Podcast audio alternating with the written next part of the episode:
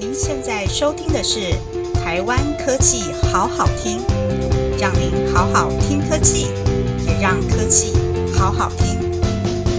欢迎各位再次来到台湾科技好好听的节目哦。我们今天要跟大家聊一个很不一样的话题。我们之前曾经聊过了，嗯，奥运，聊过慈安。我们今天把我们的领域往上飞。我们飞到了太空，不知道你有没有看过满天的星斗，满天的星星是让你觉得非常迷惑的。但是你有没有发现，其中有一些其实它是卫星？为什么呢？我有一天拿着一个 app，然后对着天空在看的时候，突然发现，哎，它不是写星座，旁边写个卫星，然后我就觉得，哇！上面到底会有多少颗卫星在上面？你知道吗？我们知道呢，就是从二十二年前我们发射了人类的第一颗人造卫星“卫福一号”之后呢，陆续就由国家太空中心结合学界研制发射了十五颗的人造卫星。这些卫星在天空中又有什么样的作用？台湾的卫星产业又有什么样的机会与挑战呢？我们今天邀请到的是台湾在太空研究的领头羊张启伟博士，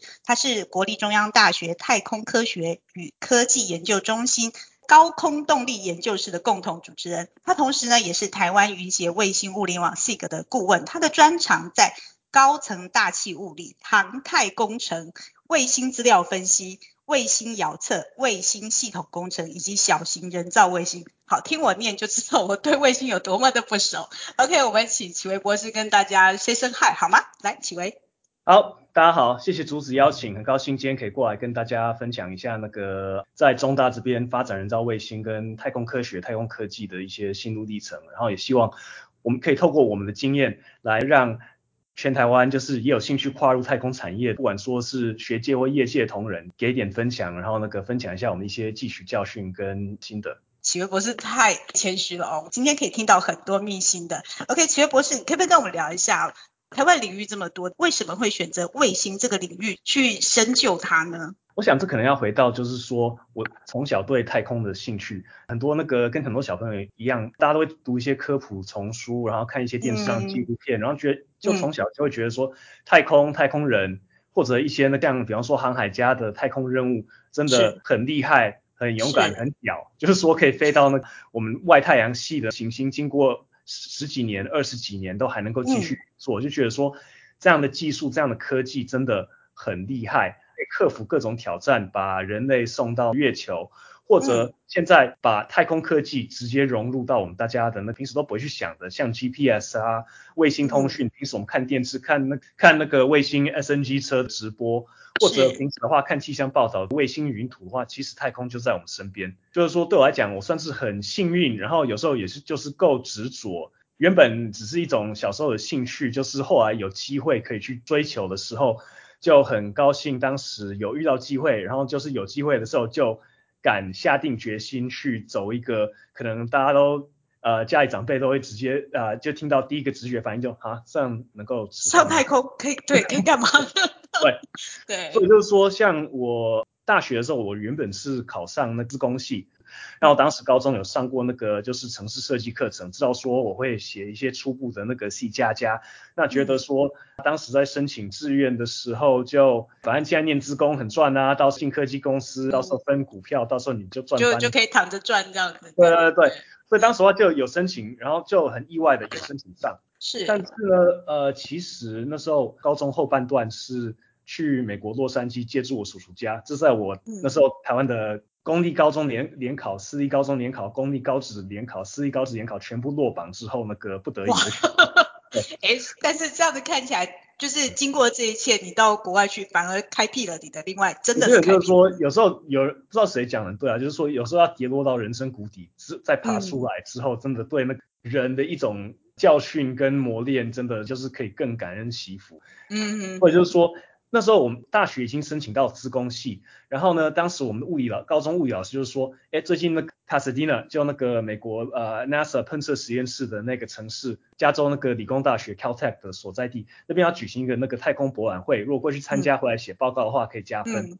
所以当时就过去，然后就当时加分嘛？就几位博士是为了加分，但是我觉得说其实就是说，有时候其实我之前就已经知道说我还是对太空很有兴趣，只是说。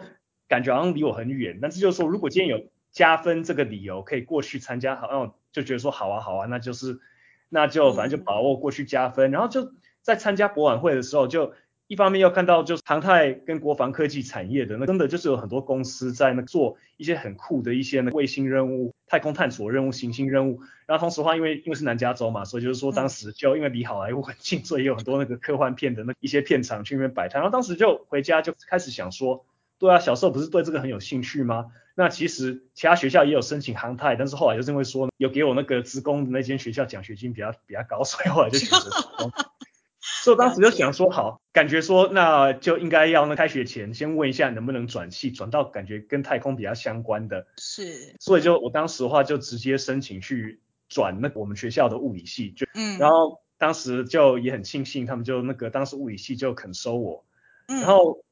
然后当时的话也跨系去选修一些像比方说那个航太工程的课程，觉得说一方面很喜欢就是。用物理去分析，比方说一些天文的现象，或者像恒星的形成，或者甚至太阳系的形成或地球的形成。嗯。然后呢，同时话又很喜欢就是运用同样的理工逻辑去解决一些今天我们要飞上太空，我们需要克服一些科技上的一些技术上的问题。是。所以后来就那个念到大四的时候，当时就在想说是不是要念研究所，那我就。呃，我导师问我说，那你对什么？你四年下来对什么有兴趣？我说，我发现我对应用物理有兴趣，我发现我对天文物理也很有兴趣。那当时呢，我知道就是说，除非你是盘古，呃，盘古要开天辟地，否则没有应用天文物理这种东西。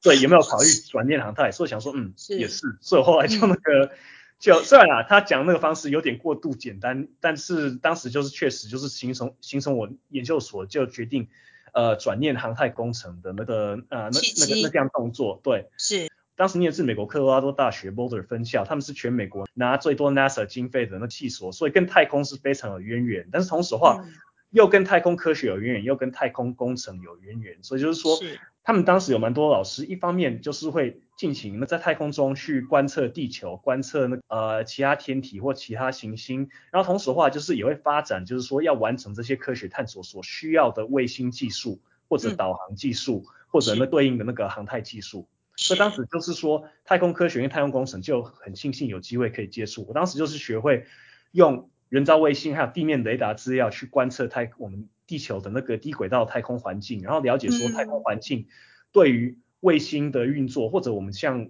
卫星通讯或导航科技的影响。然后同时的话，也有机会接触到系统工程。今天我们要怎样去整合很多不同领域专长背景的那个次系统，来完成一个大的系统？不管说是一个可以完成某一个科学任务的卫星筹载仪器也好，或者一整个卫整个卫星系统也好，所以当时就真的人生第一次机会。接触系统工程，然后就我当时就很喜欢那个这一点，觉得说这种把很复杂的大问题分解成很多小问题，然后就是依序就慢慢的推导下来的话，我当时觉得是个很有趣、很棒的一次经验。然后透过一些当时一些。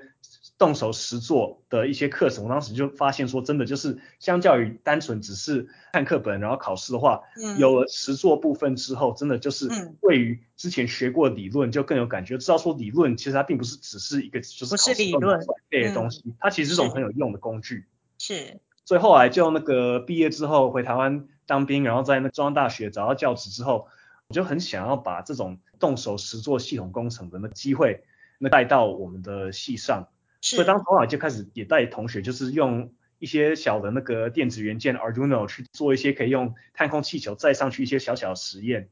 然后就让同学们了解说要怎样从好我们的一些资料需求延伸出好那需要什么样的感测器，那到时候我们要完成我们通讯上要能够顺利双向通讯的话，那我们的通讯次系统需要什么样的规格，以此类推。第一颗人造卫星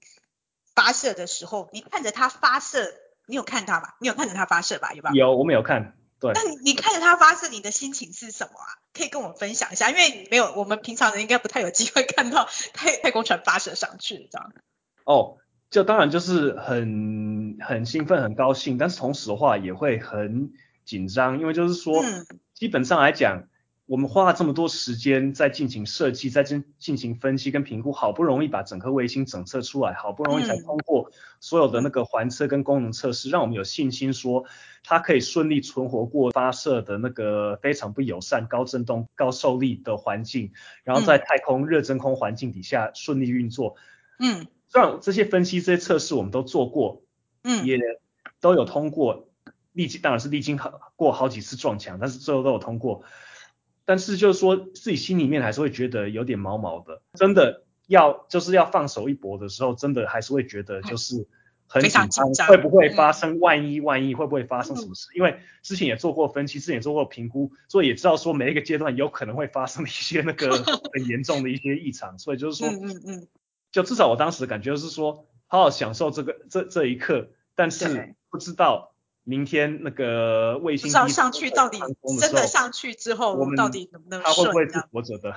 对对对对对。哎，那另外一个问题就是，因为呃卫星的发射是借由 SpaceX 的火箭升上去的嘛，那他怎么知道就是这你们做的这个卫星它是 OK 的，是是可以经历过这么多？您刚刚讲这么非常不友善的环境，就是他们有做什么样的检测吗？还是说他有给你一个一个证书，就说哦，对，你的可以，你所以你可以来用我的我的 SpaceX 的火箭上去。嗯，对，那这边的话就牵扯到那个测试的重要性。我们真的就是说，不管说是发射厂商也好，发射厂商要确保说我今天把你卫星载上去，你的卫星不会对我的那火箭或者一些其他同一起同班机上去的的卫星，嗯嗯，产生一些不良的影响或者干扰。同时的话，我们自己身为卫星的那操控团队，我们的目的其实卫星任务最宝贵的东西就是卫星上去所产生的资料。所以对我们来讲的话，这个资料没有下来，我们没有完成我们所需要的，那就是收集资料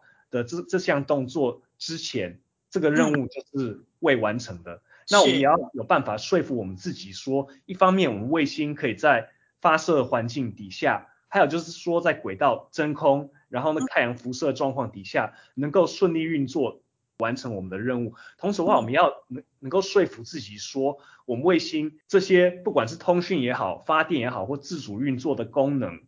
都有到位。就是说到时候我们卫星上去，能够顺利上电，活起来，去执行我们之前飞行软体所那提供的编写的一些那动作跟那个指令。所以的话，所以的话，我们这边测试的话就要分成两部分，一个就是所谓的环测，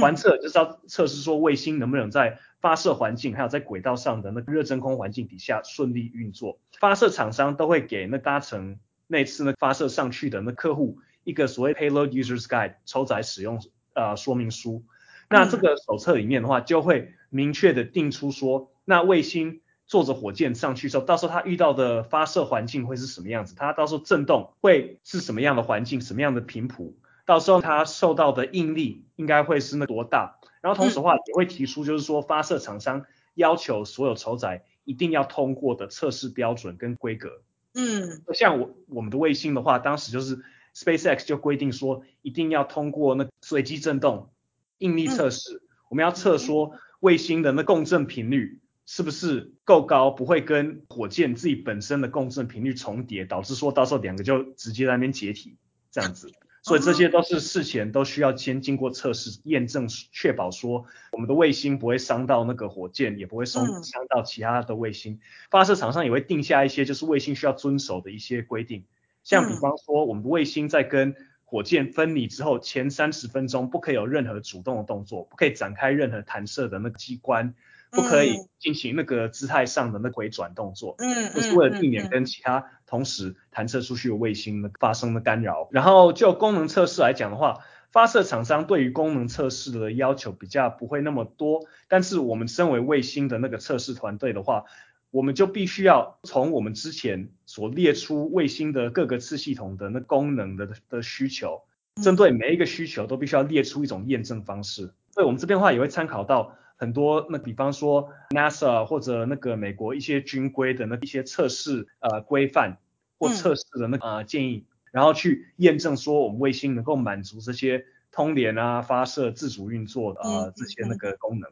嗯，了解。刚才启威博士有提到同一班班机上面的卫星，这听起来是同一班机里面可以载很多卫星上去，是这样子吗？是的，所以就是说。人造卫星那个小型化跟那操作的那成本大幅降低，其中一个原因就是透过共乘这个概念，ride share，就是说今天我们可以有结合很多小卫星就一起搭乘同样的火箭上去，只要这些卫星的操作厂商可以接受说就好，那到时候呃最后被弹射的那这个轨道的轨道参数的话，那基本上来讲，大家一起上去有点像搭公车一样，就是说多一些分母可以把整体发射价位压低。所以这种 ride share 的话，一开始的话主要是说，就如果今天有某一个厂商要那发射一颗大型人造卫星来完成他们自己的任务，那通常火箭还会有一些额外的那可以携带的一些重量的空间，那发射厂商就会把这些额外的空间卖给一些可以愿就是愿意共乘一起上去的一些小型卫星的那个呃操作厂商。那现在甚至就是说这种 ride share 的那个技术已经成熟到说，现在连 SpaceX 都会有一些专门就只在小型卫星的 ride share 任务。像我们当时我们去年上去的那次呢，就猎鹰九号的发射任务叫 Transporter One，它全部都是小型卫星一起那个上去，没有一颗单一大型的。哦，了解，原来卫星也有共乘制度。对。那这样子共乘上去的卫星，它发射上去了，那它都是在同一个平面上嘛？还是说它会上去之后，它会再分层，就是呃有高的啊，有中的，有低的等等之类的？会分层，大家可以想象说，基本上。如果大家把那个火箭想成公车的话，那不见得所有乘客都一定要在同一个站下车。啊，是。大家都是火箭上去的时候就沿路下车这样子。哦，所以所以可能它飞到一定的一定的高度，就某几个一二三号就就出去了，然后再往上。OK，了解。那一般来讲会在什么地方发射的话，这边就是方面就是发射场上的规划。另外的话就是说，像很多所谓的发射中介商。就是 launch 啊 launch broker，就是说这些厂商就像说今天有点像那个旅行社一样，就是说今天你可以跟他们开出说好，那我今天我的卫星大小是多大，它是什么样形式，是不是立方卫星，我的理想我可以接受理想轨道高度在哪，仰角在哪，有没有一些就这方面一些特殊要求，然后他们就帮你配对一个好，那应该可以满足你的需求的那个一次发射机会。然后他会再跟那发射载具的厂商，像 SpaceX 协调说好，到时候在上去的路上哪一个阶段下车。是卫星上到太空，它有照你讲，它有不同的高度，为什么要分不同的高度？它是有不同的目的吗？OK，基本上卫星的轨道会是呃，卫星会选择什么样的轨道，真的就是要看说这个卫星自己任务它本身的需求是什么，有多少，比方说电力或通讯资源。就说我们可以把那个地球轨道按照高度来分成很多不同的那个区块，那最多人造卫星的部分都是在两千公里以下的高度，这就是所谓的低地球轨道 （Low Earth Orbit） 或 LEO。那再往上的话，就有中地球轨道，一直到那差不多三万五千多公里的，那就是同步轨道。高度，嗯，对。那不同高度有不同的利弊。基本上来讲，就是说，如果今天我们到很高的轨道，那卫星绕着地球运转的速度。是跟它的飞行高度成反比的。我们飞行高度越高，我们到时候卫星在轨道上移动的速度就越慢。嗯，会等于说到时候我们卫星滞留在同一个地方上空的时间也就可以那个拉长。是。所以像我们有一些需要长期监测某一个地方的那个气象卫星的话，多半都会放在很高的同步轨道，因为这样的话他们就他们在轨道上运转的速度就跟地球自转的速度一样，就是二十四。是可以长期长期监视同一个区块，是。但是今天我们要到比较高的轨道的话，也有一些那个缺点。第一，因为你离地球很远，到时候你通讯所需要使用的那个通讯的那个讯号强度就要高很多，到时候你讯号来回延迟时间也很长。另外的话就是说，你到这么远的地方，一方面发射价位要贵，另一方面这边的那个太空环境更严苛，这边辐射的那量辐射剂量远高于低地球轨道。所以说这边的卫星要如果寿命要长的话，方面就会需要很多备用次系统，很多备用元件，到时候也会需要用就是那个很高规格太空规格的那个元件，所以到时候整个卫星自己本身开发的时间、成本跟大小都会高很多。是。那如果我们到低轨道的话，那低轨道好处就是说好离地面比较近，发射需要燃料不用那么高，所以到时候那个发射价位也可以压低。嗯。第二的话就是说。间我们离地面比较近，所以到时候通讯的延迟时间，还有我们需需要使用讯号强度，就不会像那个高轨道那么高。嗯嗯嗯。有好处，但缺点就是说，基本上我们在低轨道的话，我们卫星视线范围很小。是。像比方说，如果拿我们之前飞鼠号在五百公里轨道来讲的话，它在飞过台湾的时候正上方的时候，它最远大家可以看到。往北的话，大概就是到日本九州；往南的话，大概就到菲律宾而已。哦。然后它的话视线范围本身并不大，然后另外它的飞行速度相当快，每秒七公里到八公里左右，所以真的每一天在我们视线范围的时间，大概全部加起来不会超过四十分钟。所以这就导致说，一方面我们卫星的飞行软体就必须要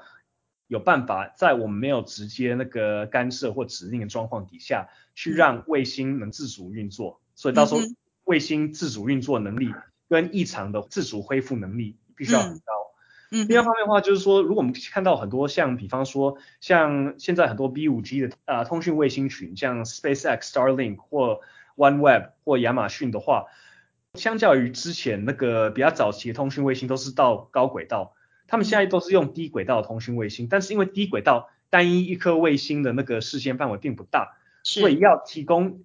遍布全球通讯的那个涵盖量的话，它就必须要用很多很多上百颗、上千颗。低轨道人造卫星才能够满满足这种全球覆盖率的那，对，叫一个接一个的那低轨道卫星，这这个范围，然后下一个是另外一个范接下去的范围是这样。对对对，而且就是说，如果今天，因为就是说今天我们要如果要用卫星去呢，比方说提供网络的那服务的话，那一方面就是说，好，使用者用自己的 user terminal 必须要视线范围内必须要看得到某一颗人造卫星，但是这颗人造卫星同时的话，要把使用者所使用的那个资料。再回传到网络的话，必须要通过地面上数量有限的那 gateway 的地面站，就等于说是卫星可以连线上网的那地面站。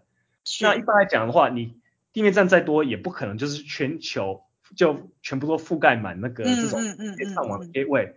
所以就是说，如果你要让使用者可以那近即时的那个上网的话，就接收从网络从 gateway 到卫星到使用者的资料。要上网的资料先传给卫星，卫星再丢给 gateway，gateway 再丢给网络的话，那基本上来讲，到时候卫星跟卫星之间的通讯，所谓的那个 intersatellite link 星链的这种构想，其实也就必须要建立。卫星除了要能够跟使用者、跟地面站通讯之外，也需要有能力去跟其他的卫星那个通讯。把所以他们彼此之间也要可以可以沟通。对对对，就等于说有点像那个接力赛，就是要把棒子传给。就是说看得到使用呃看得到那个 gateway 的那个卫星在传到网络上，对。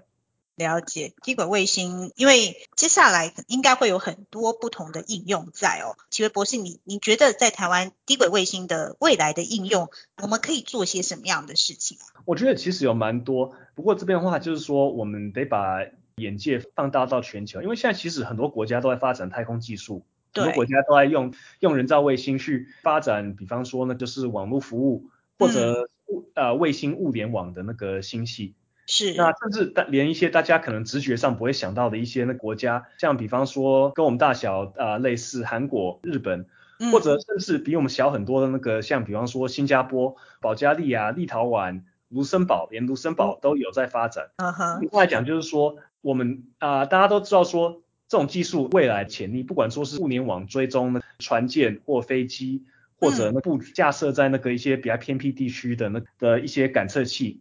呃也好，这边的那个未来发展的可能性其实很大，但是市场要必须要遍布全球。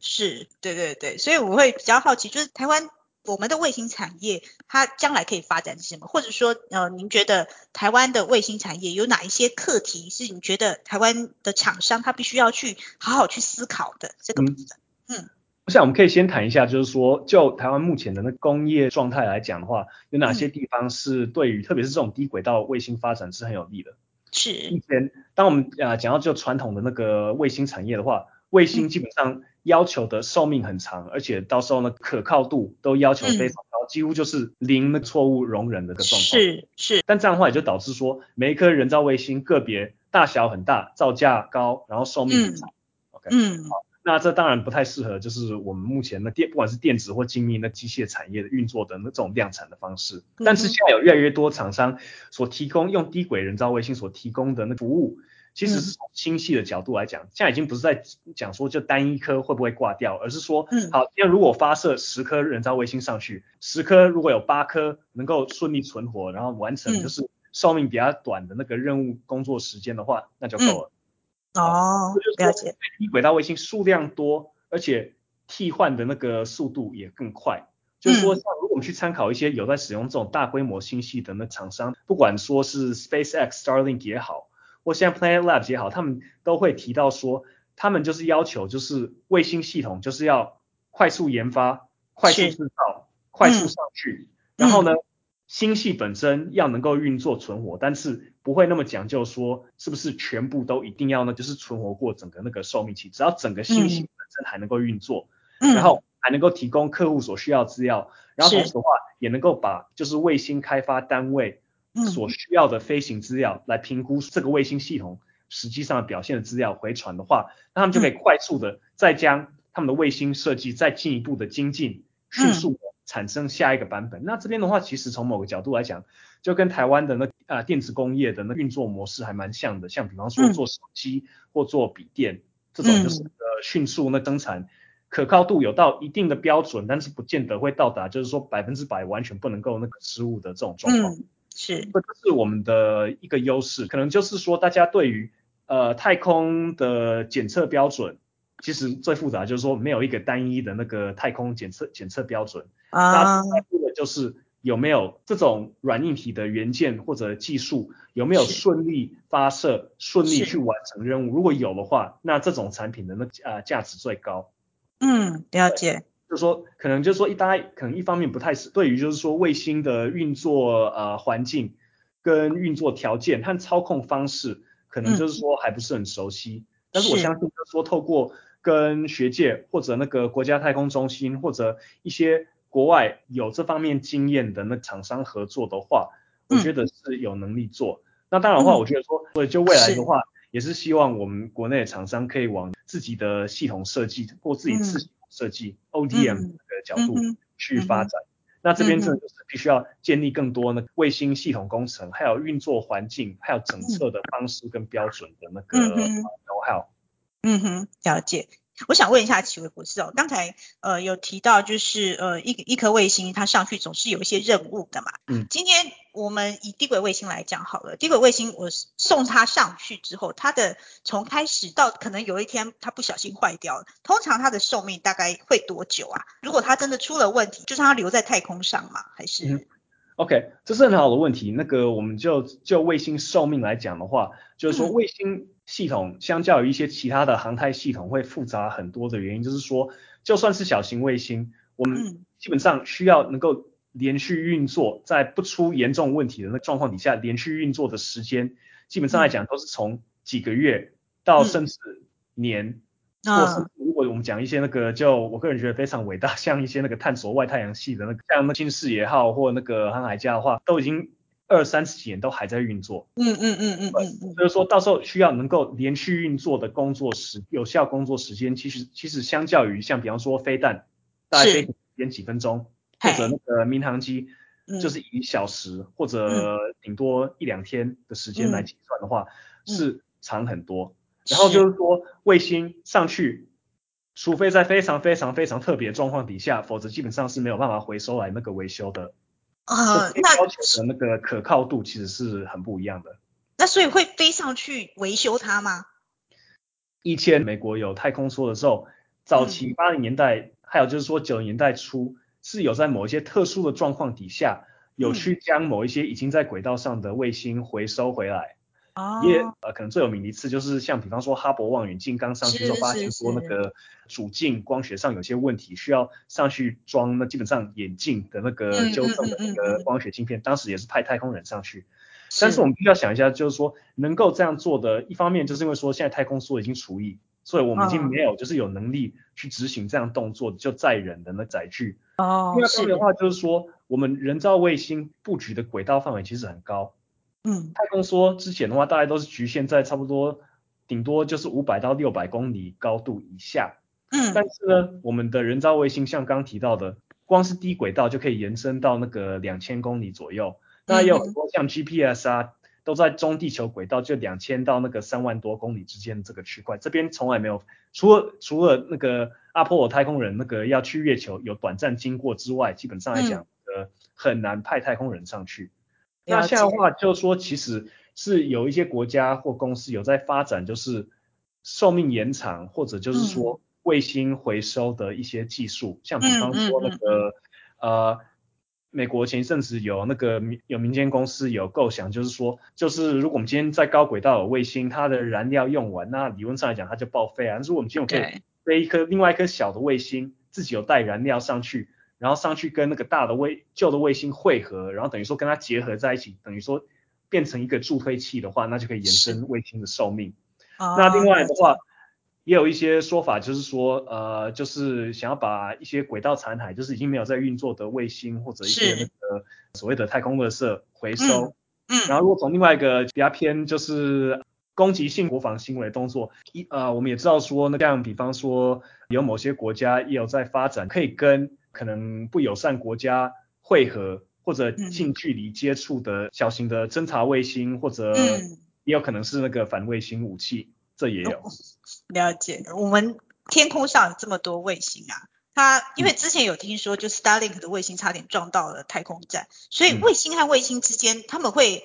彼此会撞到吗？任何在轨道上的物体都有可能跟那个其他的物体，不管是卫星也好，或其他残骸也好，呃，那个碰撞，然后呢，产生这种碰撞还蛮严重的，因为就是说今天你有两个物体在轨道上碰撞，你就会产生更多轨道残骸，这些轨道残骸又分布在。一系列的啊区域里面，到时候有可能会再去碰跟其他那个物体碰撞，产生更多轨道残骸，导致说地球轨道的那啊轨道残骸的密度大幅增加，影响到低轨道的可用性。对，这这是一项那个很大的问题。那就是说，目前其实可以从三个部分来谈。第一个话就是防止那轨道残骸成长。所以现在的话，其实一般来讲。跟很多国家的发射厂商要签发射合约，或者要获得通讯的那执照的时候，其实会被要求，就是说要遵守一个国际规范，就是说你要能够证明说你的卫星在任务结束二十五年内可以从轨道上排除，或者可以移到一个几乎没有人会想要使用的一个我们所谓的 graveyard orbit 摩波轨道。呃，可以念慢一点吗？呃，就是那个基基本上就是会说是坟墓轨道，就是像没有人在用的那个啊的那个轨道，就不影响一些就像同步轨道这些比较抢手的区块。嗯嗯嗯嗯。对，所以它是更高、更高、更远的地方嘛？你的所谓的。对，所以如果讲高轨道的话，你的卫星要能够在任务寿命结束二十五年内能够调回大气层燃烧掉，或者就是至少移到比较没有人会碰的那个啊冷门轨道的话。在进行任务规划的时候，必须要预留足够的那个燃料，卫星本身必须要有推进能力，然后要预留足够的燃料，可以让卫星在寿命结束的时候脱离原本的轨道。那如果先是低轨道，特别是八百公里啊，差不多六百到八百公里以下高度的话，这边其实还是在我们地球高层大气里面，所以还是会有空气阻力。所以大概在差不多那个六百到八百公里以下的卫星。基本上来讲，会因为空气阻力逐渐的那降低，直到最后掉到大气层里面燃烧掉。哦，所以低轨道卫星它最后最终它是会掉到掉到地面的。对，但是也是需要经过评估。啊，我们知道说今天卫星的重量就会就会控制说它对那个空气阻力有多敏感。就像说今天你拿一根羽毛很轻，或者一颗保龄球。两者同时往往下放的话，那当然我们就知道说羽毛会在空中飘比较久，然后那个保龄球一下就嘣掉下去了。是是是是，哎，启威博士，你有想要当太空人吗？呃，其实我们在工大太空所，我们的戏服都是都已经是写太空人。哦，了解。所以你你会想要真的上太空吗？呃，其实上去的机会随着那个太空的观光是产业的机会越来越多了。或者甚至那个自己上去做实验的机会，其实也逐渐的那变多。对。那其实如果今天有这个机会的话，我当然会很期待。但同时的话，我也会很希望的确保说自己能够平安上去，平安下来。一定一定要好好的确认。嗯。OK，好。你，就是如果是这样的话，你觉得台湾的下一个下一个卫星，它什么时候会升空？你觉得？哎，那个我们可以说，那个我们下一颗有台湾参与的卫星，应该就是我们学校跟那美国科罗拉多大学跟那个印度太空科学科技学院合作的那小型卫星 InspireSat One。目前已经整合卫星是由我们三边的学生一起来动手设计的。然后呢，然后那个其中有一个丑仔也是我们提供的，是我们系上那赵继光老师做的那个微小电一层探测仪，一个科学仪器。然后呢，卫星是去年在呃美国我们合作的学校那整合测试完成之后，就送去印度，然后现在已经送给印度那太空研究组织，就是他们的那个太空总署，按跟他们的 PSLV 火箭已经那整合在一起。那目前初步预计应该是在二月中旬就可以发射。今年二月中吗？今年二月中旬，所以我们现在的学生正在如火如荼的那个准备我们的地面站，就是说到时候卫星上去的话，像我们刚刚提到，就是说卫星发射只不过是任务的开始而已。是是是。所以接下来的话，我们就是要准备好，就是说要能够跟卫星通联，要能够顺利接收卫星所回传的飞行资料，还有科学资料。然后呢，有必要的话，就是对卫星下一些指令。是。嗯，光用想着就觉得很兴奋这样子。OK，好，那我们在节目的最后，我们是不是请启维博士帮我们呃，就今天的节目帮我们做一个很简单的 summary，让大家可以 review 一下今天启维博士说了哪些重点？来，启维博士。OK，好，那讲到太空的话呢，大家可能会觉得说太空离自己很遥远，但是其实如果我们想一下的话，就不管是大家平时气象报道看的气象云图，或者那要产生气象预报所需要的那一些观测资料，全部都是卫星来的。我们大家是都曾经啊掏出自己的智慧型手机，然后去用那就是导航软体去判断说那个我们所想要去的目标在哪边。所以其实大家也都是卫星那个导航的使用者。如果跟我一样就是呃运动呃跑步或骑脚踏车狂的话，那大概。都可以直接把那个太空机器整合到手表里面去了，对，是是。太空其实现在已经离我们越来越近，随着太空技术的普及，整个所谓新太空产业 New Space 的那个新的运作模式，就是多颗快速开发、快速那改良、快速那呃就是资料的那产品来讲的话，其实也是有越来越多国家的那厂商跟单位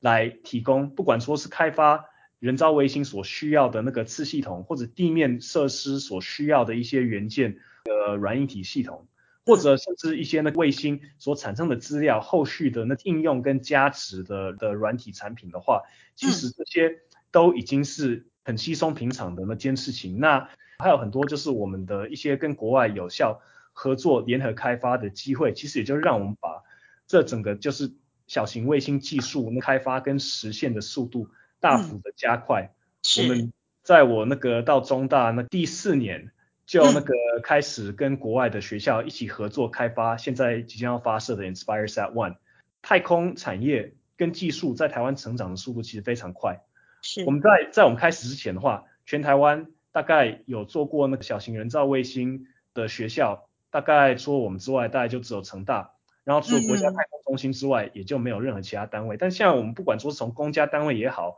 或者就是说那个产业界单位也好，或学界单位，其实跳进太空这一块，